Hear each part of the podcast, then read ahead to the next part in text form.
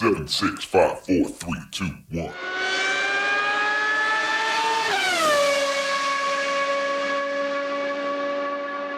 Herzlich willkommen zu Formel 1, dem Podcast mit Christian, einem spanischen Formel 1-Fan.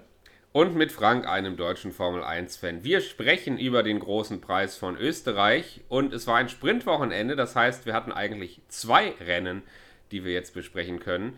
Äh, ich nehme es mal vorweg. Eins von den beiden Rennen fand ich ziemlich cool und spannend. Das andere eher so, naja, geht so mittelmäßig. Und ich nehme auch das allergrößte Thema mal vorweg. Ich würde sagen, wir fangen einfach mal hinten an. Ich sage nur zwei Wörter. Track Limits.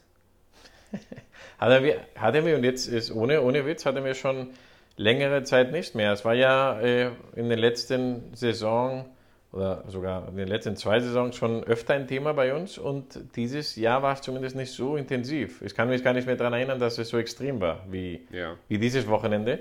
Aber äh, bevor wir, ich glaube, wir machen das so, wie du sagst, wir äh, reden dann gleich von den Track Limits, aber nur damit du, damit ich weiß, kann das sein, dass das beste Rennen der zwei mit Regen involviert war? Ja, so ist es. Okay. Mit also, Nieselregen sind wir einer Meinung.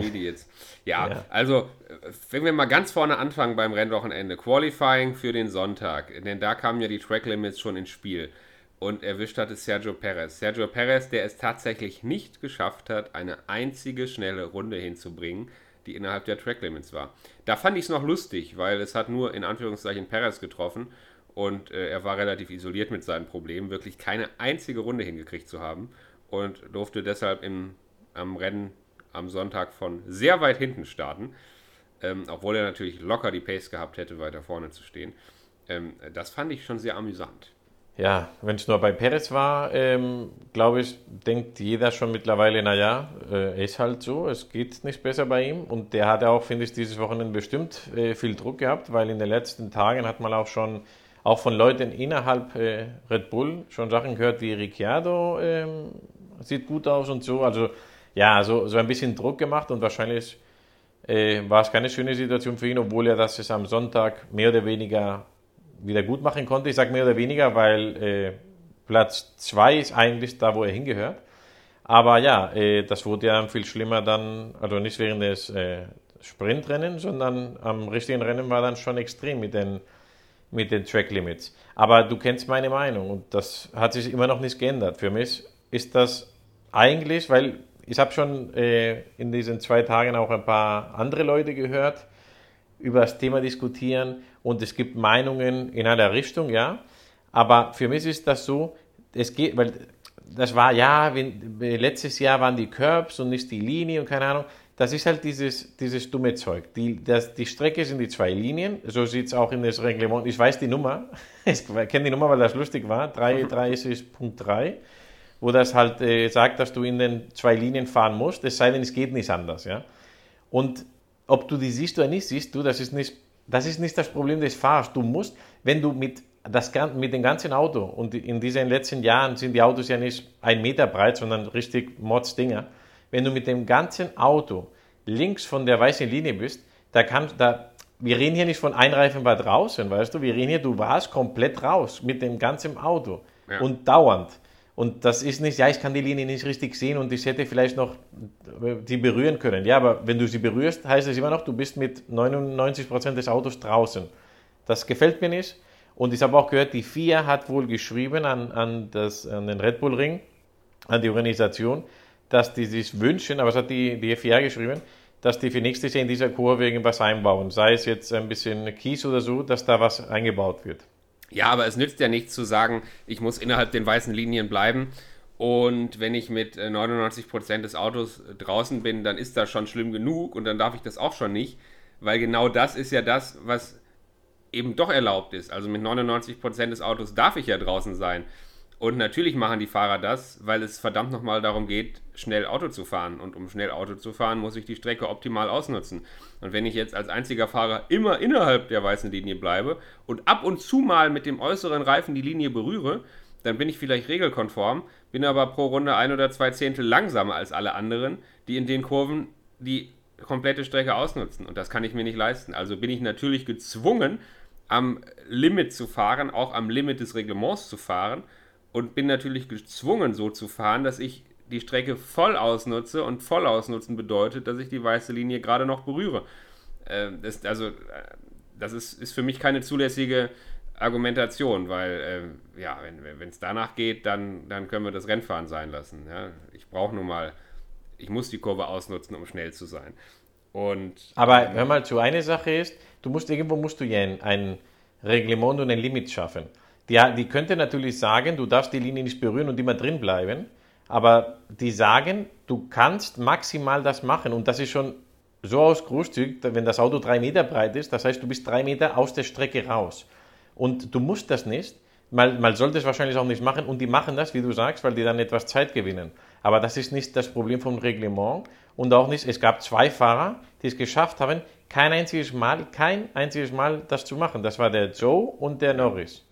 Und wenn die das schaffen, und der Norris ist auch noch, äh, war weit vorne, ja, wenn die das schaffen, dann ist es ungerecht, dass andere Leute, das ist wie wenn du sagst, es gibt eine Radarfalle in der Autobahn, aber es gibt eine, wie, wie sagt man, eine Kulanz, weil, weil das hat ja ein, ein, ein Fehler, ein Messwert, ja, wo die dann sagen, okay, also erst ab 5 km zu schnell äh, kommt der Blitzer, weil äh, das gibt halt ein bisschen, wie, wie, nennt man das, so ein Fehler, ja, in der Messung. Ja, Toleranz, ja. ja. So eine Toleranz. Und dann kommt einer und wird mit 6 km mehr gewischt und sagt, ja Moment, ich habe doch nur 1 km mehr gemacht. Nein, du hast 6 und genau das ist es. Du, du warst nicht ein Zentimeter raus, du warst das ganze Auto raus plus ein Zentimeter. Das musst du nicht. Und ganz ehrlich, ja, wie ja. wir schon immer gesagt haben, wenn da Wiese wäre oder, oder, oder Kies, da würde keiner nicht mal einen Reifen rausholen. Ich finde das ganz interessant, dass du jetzt zum allerersten Mal, wenn wir über Track Limits reden, so ein klein bisschen pro Track Limits argumentierst. Äh, wenn ich dich richtig verstehe, weil du sagst, naja, so sind halt die Regeln. Und ich gebe dir recht, so sind die Regeln, aber die Regeln sind Mist. Weil als Zuschauer habe ich keine Lust, dass ständig irgendwelche Fahrer dafür bestraft werden, schnell Auto zu fahren. Und die Lösung liegt in den baulichen Maßnahmen. Es gibt ja andere Strecken, wo es anders gelöst ist. Ich kann harte Curbs bauen, bei denen ich Zeit verliere, wenn ich voll drüber gehe. Ich kann einen Grasstreifen einbauen, der mich bremst, wenn ich drüber gehe, weil ich auf den Dreck komme. Ähm, ja, es gibt diverse mir, also vielleicht, vielleicht habe ich mich falsch ausgedrückt. Ich bin nicht für die Track Limits. Die sind blöd und das äh, macht auch keinen Spaß. Was ich dagegen bin, ist für diese ganze Geschichte danach, dass Fahrer und Teams und so jetzt tun, als ob das schlimm wäre. Was schlimm ja. ist, ist, dass du das machst. Und ja, das ja. Schlimme ist, dass man das okay. mit Sensoren messen muss. Das, das ist schlimm. Weil, wie gesagt, wenn du Gras oder Kies oder einen Körper oder was machst, dann, dann ist das vorbei. Das, das will ich. Ich will da Kies haben. Ich will auch keinen ja, okay. Rasen, ich will Kies, ja? ja. Aber das geht nicht, Sicherheitsgründen, wie auch immer, dann ist es so. Aber was du nicht machen kannst, ist diskutieren, weil, weil, weil alle das schlecht machen, dass das nicht richtig ist. Äh, nee, das ist nicht richtig, was du gemacht hast. Wenn der Kies wäre, wäre ja. das nie passiert. Ja, ja, verstehe. Und mit, den, was und mit denn? den Curbs, und mit den Curbs hat auch einer im Podcast gesagt, ich weiß nicht welcher Podcast, ein, ein englischer, ähm, der hat gesagt, das wusste ich nicht, dass es wohl auch das ist reglementiert. Also früher war es so, du konntest in jeder Strecke unterschiedliche Curbs machen und dann konntest du auch einen, einen kleineren, einen größeren quasi dann es so machen, wo, wo die Leute halt extra drüber fahren, einen höheren, damit die halt nicht drüber fahren, ja. Aber jetzt ist es wohl aus Sicherheitsgründen, aus Standardgründen, auch keine Ahnung was, geht das nicht mehr. Es müssen alle dieselben Curbs sein. Und das ist das Problem, dass manche Curbs sind nicht gut groß genug, hindern nicht genug daran, dass die drüber fahren. Ja. Und äh, auch Aber das ich bin mir sicher, bei solchen Problemen gibt es dann auch eine Sonderregelung. Also dann sind die Curbs eben reglementiert und immer gleich, außer in Kurve 9 und 10 äh, am Red Bull Ring in Österreich, wenn man da eine Sonderregelung findet und sagt, da bauen wir jetzt eben spezielle Curbs ein, die wir individuell überprüfen und sicher gehen, dass sie die Sicherheit nicht gefährden. Äh, also dafür kann man Lösungen finden in Zusammenarbeit mit der FIA, da bin ich mir hundertprozentig sicher und die werden auch eine Lösung finden, weil nächstes Jahr, und ich habe gerade gehört, wir fahren jetzt bis 2030 in Österreich, der Vertrag wurde gerade verlängert. Ähm, und ich bin mir sicher, äh, nächstes Jahr werden die Kurven anders aussehen, also irgendwas wird man sich überlegen. Ähm, jetzt könnte man sagen, naja, immerhin hat die FIA ihre Regeln eingehalten und ihre Regeln gut durchgesetzt. Das war ja in der Vergangenheit auch nicht immer ganz so klar könnte man sagen, die Regeln sind, wie sie sind, es mag uns ärgern, aber immerhin wurden die Vergehen gezählt und die Strafen wurden verteilt und dann ist es eben so und ist zumindest unterm Strich fair, wie du sagst, erst recht für Fahrer wie Norris und Joe, die es geschafft haben, in den Linien zu bleiben. Aber dann frage ich mich, wie kommt es dann zu dem Chaos, dass wir nach Protest nach dem Rennen noch, wie viel waren es? Zehn weitere Strafen oder so oder acht weitere Strafen nach dem Rennen haben, Äh, wie kann das denn dann sein? Also wenn ich doch während des Rennens alles monitore und schon so viele Strafen verteile, wie kann ich denn dann Stunden nach dem Rennergebnis äh, plötzlich äh, neue Strafen verteilen, die das Reglement, die das, die das äh, Klassement wieder durcheinander wirbeln? Das ist ja dann die allergrößte Blamage, oder? Ja, ich glaube, wenn ich ehrlich bin, ich glaube, das war jetzt so, dass die wahrscheinlich irgendwann nach den 20. 5 Sekunden Strafe, es jetzt natürlich, dass die dann gesagt haben, jetzt zählen wir einfach nicht mehr weiter oder so. Also ich kann, ich kann mir wirklich vorstellen, dass die irgendwann mal gesagt haben, okay, äh, keine Ahnung, ja, Hamilton hat schon 5 Sekunden, also jeder hat schon irgendwie gefühlt 5 Sekunden. Wenn wir jetzt weiter so machen, haben manche Leute dann 20 Sekunden und dann quasi vielleicht selber äh, auf einmal kulant waren, weißt du. Aber klar, da haben sie nicht mit äh, diesen, äh, weiß nicht, wie der technische Chef oder wer auch immer das ist von, von Aston Martin mitgerechnet, der, der, dann, der dann schön Protest erhoben hat. Ja, aber ist doch logisch, oder? Ist doch logisch, dass sie das machen. Ja, ja, aber es ist die einzige Erklärung, weil es die, genauso wie die während des Rennens sehen können, dass ein Hamilton dreimal drüber gefahren ist, okay, man muss sagen, zumindest was wir als Zuschauer gesehen haben, die Meldung kam immer sehr spät. Normalerweise kriegt man ja die Warnung quasi live oder zum, zumindest die, die Teams. Und dann hat der Fahrer noch, äh, weiß, okay, noch einmal, noch zweimal und jetzt, Achtung, jetzt wird es sch äh, schlimm, ja. Aber ist, zumindest kam es so rüber, auch von den Interviews, dass manche Fahrer quasi beim dritten Vergehen informiert wurden. Also quasi noch, das nächste Mal wirst du bestraft, weißt du? Und dann war es halt ja. äh, schwieriger für die. Ja. Ja, aber und dann auch die Strich ganze Petzerei war, fand ich auch kindisch. Weißt du, wenn dann immer hinter einer gefahren ist und ja, der vor mir ist da gerade raus. Und also ja, dafür ja. sind ja die Sensoren und theoretisch äh, gibt es da Leute, die das Vollzeit, vollberuflich, Vollzeitberuflich ja. machen. Also das zu gucken. Richtig, aber so sind sie halt die Fahrer. Das gehört halt ein bisschen dazu, dass man auch ähm, ja, den Gegner für alles. Das ist ja auch jedes Mal, oh, he pushed me off the track, he pushed me off the track. Naja, also Track Limits, großes Thema, sehr nerviges Thema meiner Meinung nach und ähm, ich bin mir sicher, das wird sich, äh, da wird sich nächstes Jahr was tun, weil so kann es nicht weitergehen. Äh, bin, ich mir, bin ich mir ziemlich sicher. Ähm, sprechen wir mal kurz über den Samstag. Es hat geregnet, es hat genieselt und in das Sprintrennen ging man äh, mit Intermediates. Und Verstappen startete das Sprintrennen auf der Pole Position, Perez auf Platz 2, du hast es schon gesagt, da wo er von der Performance ja eigentlich hingehört weil das Shootout zum Sprint hat für ihn geklappt, im Gegensatz zum Qualifying für das Rennen. Ähm, und Nico Hülkenberg sensationell auf Position 4 für die, für die Sprint-Startaufstellung.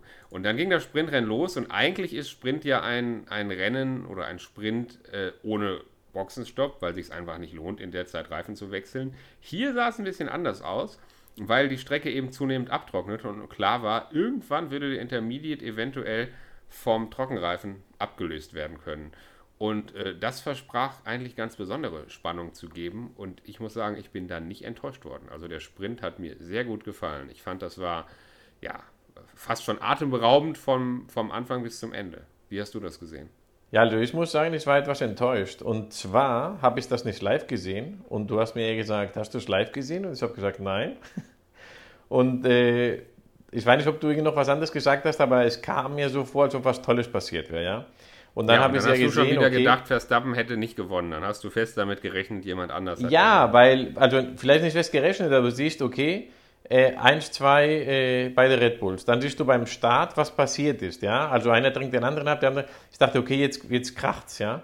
Danach ähm, war das Thema, ganz am Ende, ich gehe jetzt ganz zum Schluss, deswegen, wie gesagt, ich habe halt erwartet, nach deiner Nachricht, dass was ganz Tolles passiert ist. Ja?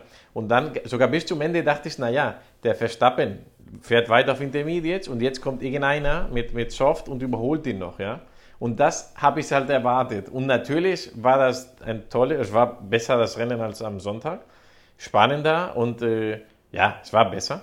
Aber ich habe halt viel erwartet und dann hat es mich etwas enttäuscht, weil ich dachte halt, äh, jemand hat gewonnen und es war kein Verstappen. Naja, da bin ich schuld, weil ich ein bisschen zu hohe Erwartungen geweckt habe. Die Idee, dass jemand anders als Verstappen gewinnen könnte, ist natürlich absurd, muss man sagen. Ja, völlig klar, dass Verstappen gewinnt.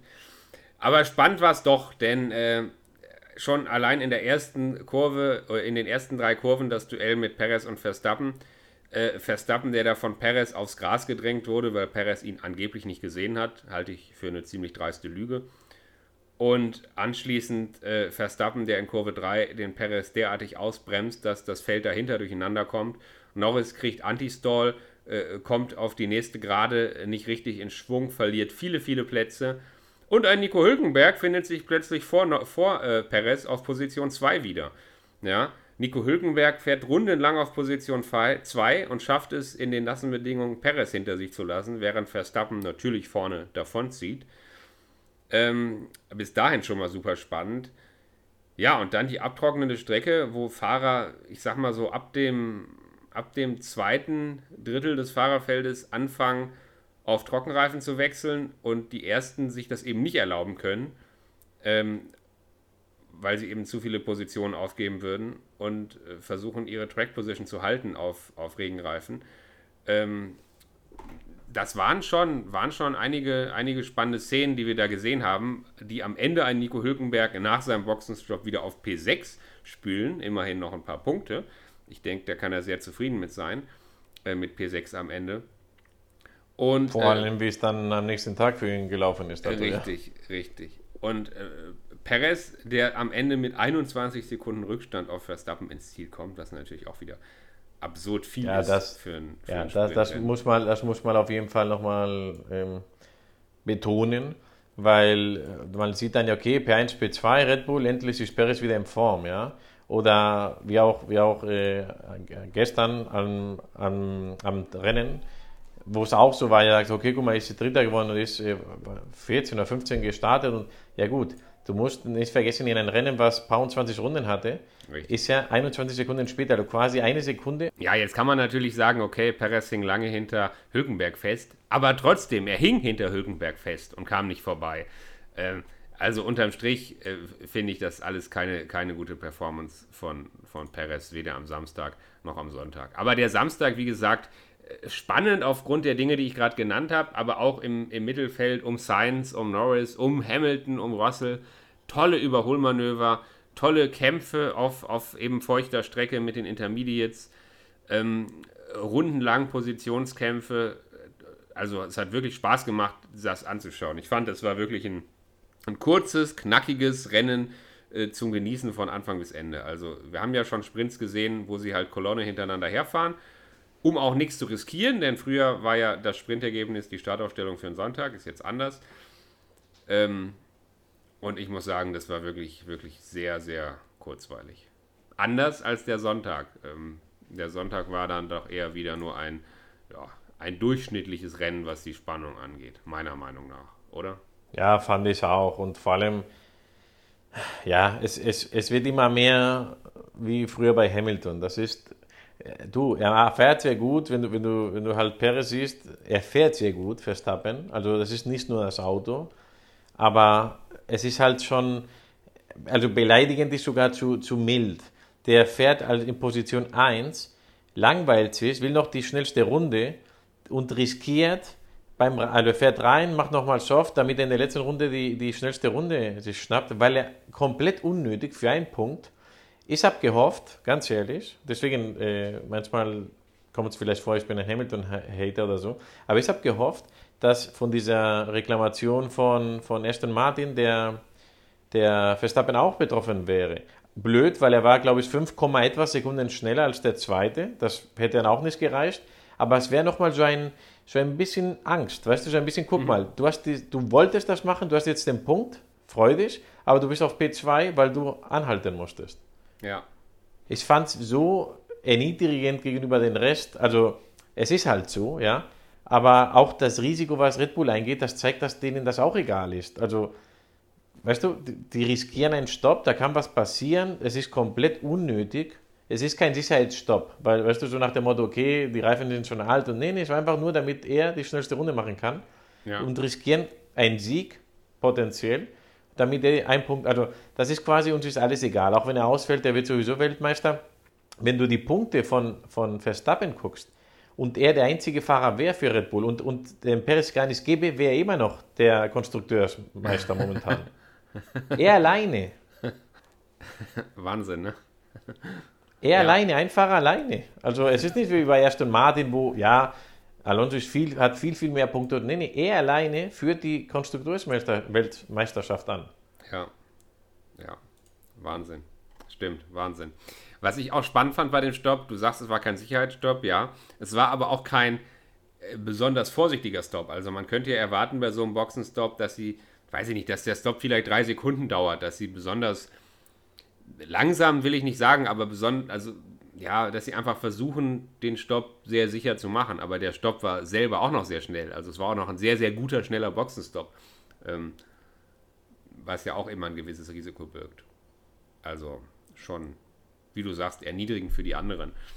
Und Perez hat dann, Perez, äh, ja, hat seine, seine Jagd äh, relativ erfolgreich äh, durchführen können. Am Ende war am Ende auf P3 am Podium, ist also an einem äh, Ferrari noch vorbeigekommen auf der Strecke, am zweiten Ferrari von Leclerc nicht mehr vorbeigekommen. Da war das Rennen dann zu kurz, von der, von der Pace her hätte er den natürlich auch noch gekriegt. So Charles Leclerc dann eben auf P2 ins Ziel.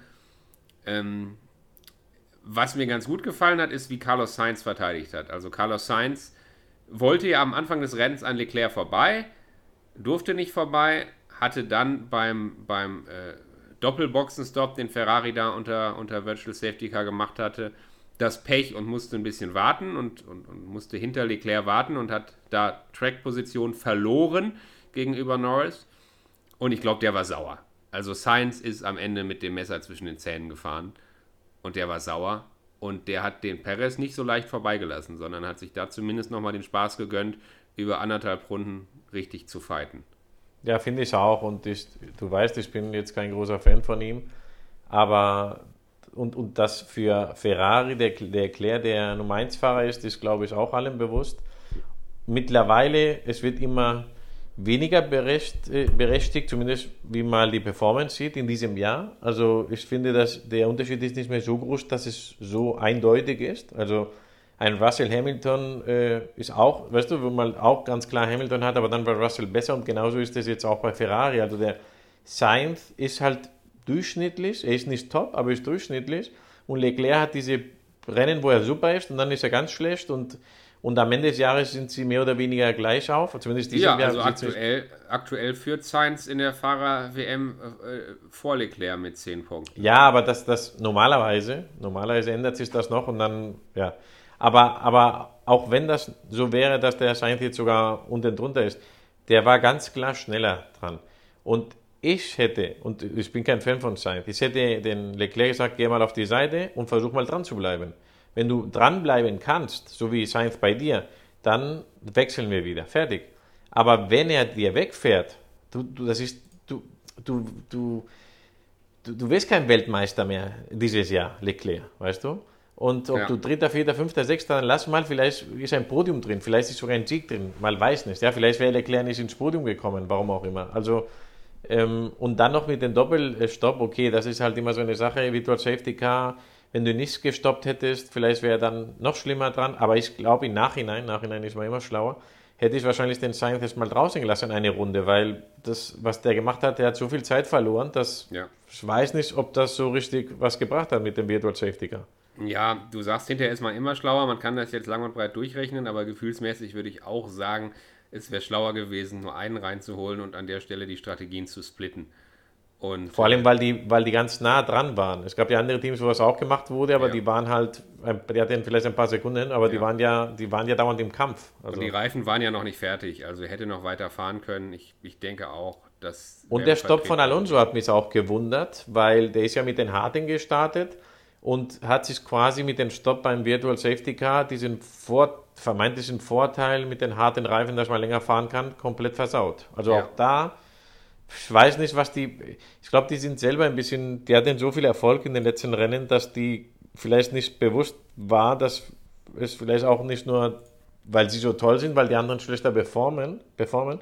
Und vielleicht ist es jetzt so, dass die Konkurrenz jetzt doch wieder einen Schritt nach vorne gegangen ist, weil normalerweise in ein Team, was jetzt kein Top-Team ist, bleibst du draußen und versuchst halt gegen was anderes zu machen als die anderen. Dann bist du vorne, fährst vorne mit und guckst, was passiert. Also ob dann wirklich ein richtiger Safety Car kommt, ob wieder was anderes los ist und fährst erstmal weiter. Aber ja. ja, wenn wir über äh, Fernando Alonso sprechen, dann müssen wir über das Ergebnis sprechen. Also korrigiert war er am Ende Fünfter mit den Strafen. Äh, das ist aber für ihn kein besonders gutes Ergebnis. Also ich habe da doch was gehört nach Spanien, dass es das letzte Rennen gewesen sei ohne Podium und dass Alonso sich das jetzt eigentlich jeden Sonntag auf dem Podium gemütlich machen wollte. Und da war er jetzt weit von entfernt. Was war denn da los? Gute Frage. Und vor allem am Samstag ist er sogar hinter seinen Teamkollegen ins Stil gekommen. Also Richtig. das war ja noch schlimmer, finde ich, Ja. als, als, als Fünfter oder Sechster zu kommen. Keine Ahnung, ich, ich glaube, das hat damit zu tun, was ich gerade sage. Die, die hatten so ein, da haben es nicht erwartet. Letztes Jahr waren die halt ein ganz schlechtes Team und dieses Jahr auf einmal waren die das zweite Team in der, also zumindest von der Performance her oder potenziell. Und ich weiß nicht, was los ist. Vielleicht ist es auch nur Zufall, weil äh, die haben auch gesagt, also ich meine so oder irgendjemand, dass letztes Jahr in Österreich waren die auch äh, schlechter. Also das quasi die Strecke letztes Jahr für, aber okay, das ist ja auch komplett anderes Auto gewesen, aber dass äh, äh, Aston Martin in Österreich auch schlecht performt hat und danach wieder gut. Aber, oder besser. Aber ich weiß nicht, ob die wirklich nur den besten Start hatten mit der Entwicklung und jetzt auf einmal kommen die anderen, weißt du, und die anderen holen auf. Also ich weiß es nicht. Ich muss wieder ein, zwei Rennen abwarten, würde ich sagen, um zu sagen, ob das jetzt Zufall war, Pech, oder ob das jetzt wirklich wieder die Tendenz ist. Jetzt kommt äh, Ferrari und Mercedes oder was auch immer. McLaren weiß nicht. Und äh, ob die dann auf einmal nicht mehr ganz, also immer noch gut sind, aber nicht mehr das Top-Team oben. Ja, also man muss sagen, wir nähern uns ähm, der Saisonmitte. Wir haben jetzt noch nicht ganz Halbzeit, aber fast Halbzeit. Und wir sind voll im Bereich der Upgrades. Also jedes Team bringt momentan massiv Upgrades äh, an die Autos. Ähm, McLaren hat das getan. Äh, Mercedes versucht das sowieso. Ähm, Ferrari hat das Auto geändert und auch Aston Martin. Und momentan ändert sich dadurch so ein bisschen äh, die, die Rangfolge, an die man sich vielleicht schon gewöhnt hat. Und klar, Verstappen und Red Bull fahren generell vorne weg, aber dahinter ist es ja eng. Also zwischen Mercedes und Aston Martin und Ferrari war es ja eigentlich das ganze, die ganze Saison über eng. Und auch wenn Alonso äh, öfter auf dem Podium war, es war ja nie ein Selbstläufer. Es war ja mit den anderen Teams, also Ferrari und Mercedes insbesondere, immer eng. Jetzt sticht noch Norris da vorne rein. Ähm, sein Teamkollege kann da nicht so ganz mithalten mit dem geupgradeten McLaren. Aber ich will sagen, also die anderen Teams sind ja relativ Nein, nein, da muss ich dich korrigieren. Der hat ja keine Upgrades bekommen, die bekommt er in Silverstone. Richtig, ja, hast du recht. Ich würde trotzdem sagen, dass Norris äh, dieses Jahr deutlich besser performt als sein Teamkollege. Aber okay, der Fairness halber hast du recht, der hatte keine Upgrades, ja, stimmt. Ähm, aber was ich sagen wollte, zwischen den Teams ist es ja eng und da machen natürlich dann so Upgrades, die kommen unter Umständen einen riesen Unterschied. Und äh, ich glaube, Performance von Alonso hin oder her, Österreich, die Strecke liegt ihnen nicht, okay, kann man auch äh, erwähnen. Aber ich glaube einfach, äh, Aston Martin muss da zügig noch ein bisschen was äh, ja, an Upgrades bringen und das Auto noch weiterentwickeln. Ähm, ansonsten äh, wird das mit den Podien für Alonso äh, wahrscheinlich schwierig gegen die Mercedes ähm, und die Ferrari im Rest der Saison. Also ich hoffe es nicht für Alonso oder nicht nur für Alonso, ich hoffe es für, für uns alle. Weil ähm, also ich, ich freue mich, dass Mercedes und Ferrari wieder ein bisschen weiter oben sind.